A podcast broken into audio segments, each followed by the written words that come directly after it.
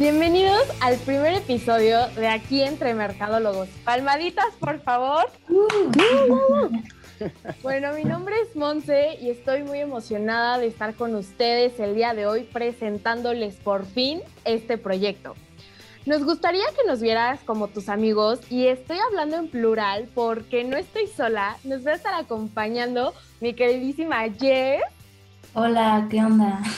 y mi queridísimo Mike. Buenas, buenas, bienvenidos.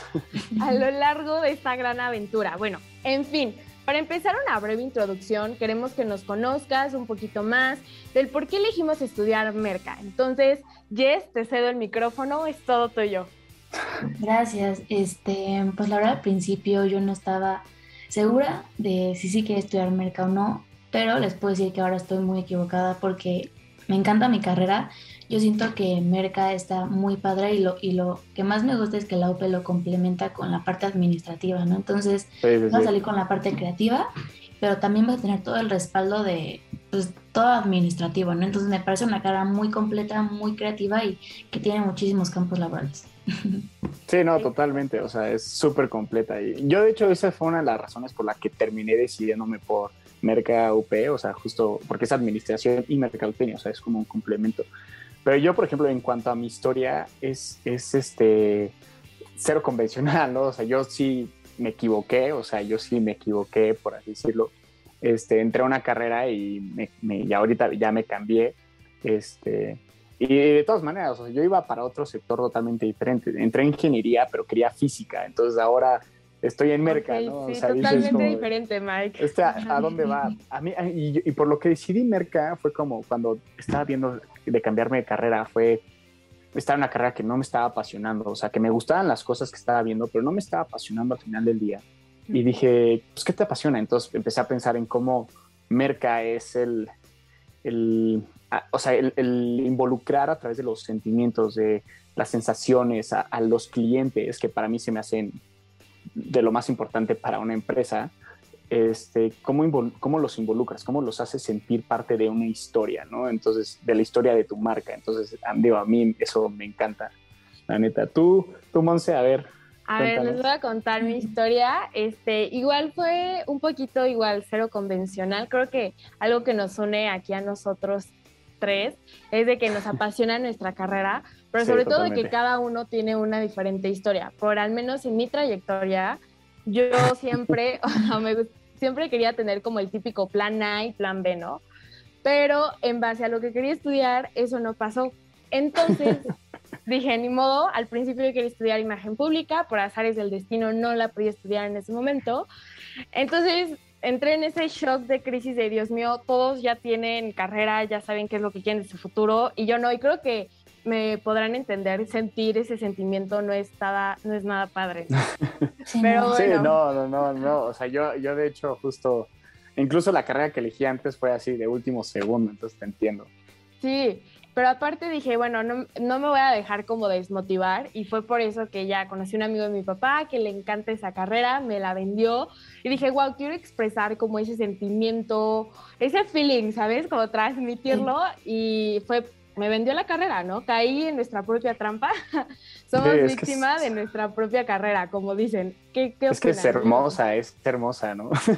y, digo, algo que nos enseñan es el cómo vender, ¿no? Entonces, si no podemos vender nuestra carrera, ¿de qué sirve, no? ¿Qué estamos estudiando? exacto, exacto. Bueno, pero para que entiendan un poquito más de qué va a tratar esta dinámica, para los que nos están oyendo o inclusive viendo, pues queremos que, hola, les mandamos muchísimos saludos para que ya conozcan nuestras caras, empiecen a familiarizar porque vamos a estar en este recorrido largo, pero va a estar increíble. Le vamos a poner en verdad toda la pasión, todo el feeling, no se van a arrepentir, créanme.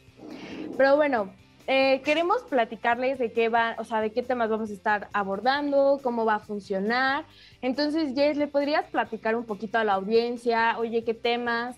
para que... Sí, sí, sí, este, pues bueno, la verdad es que los tres decidimos no enfocarnos en un tema en específico, queremos hablar literal de todo lo que es merca, ¿no? Entonces vamos a abordar temas desde fashion marketing, big data, salud física y emocional.